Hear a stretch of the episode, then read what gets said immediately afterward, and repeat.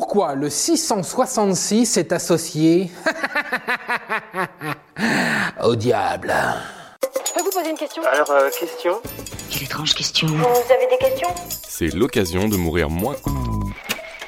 Est-ce que vous êtes superstitieux? Non? Moi non plus.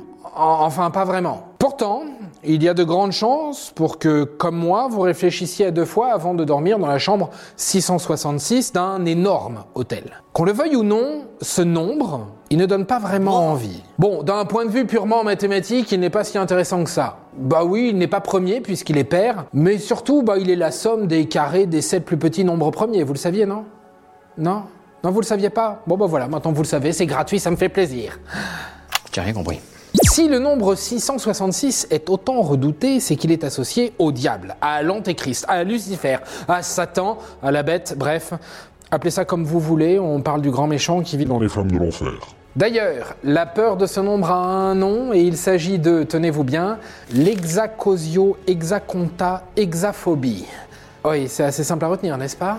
Ce nombre apparaît dans la Bible et plus exactement dans le Nouveau Testament au chapitre 13, verset 18. Que celui qui a de l'intelligence déchiffre le nombre de la bête. Ce nombre représente le nom d'un homme, c'est 666.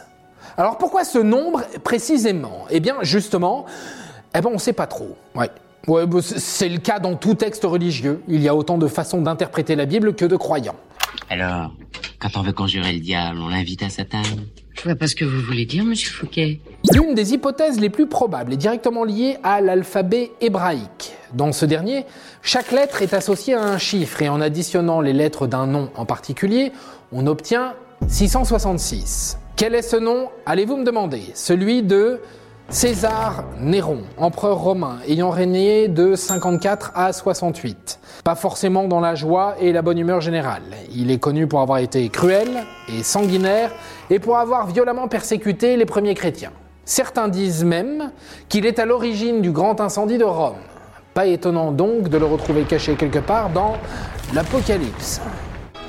Jamais de compromis. Pas même devant l'apocalypse. Une autre explication est simplement liée à la symbolique des chiffres. Oui, dans la chrétienté, le 7 a toujours été un chiffre parfait, privilégié.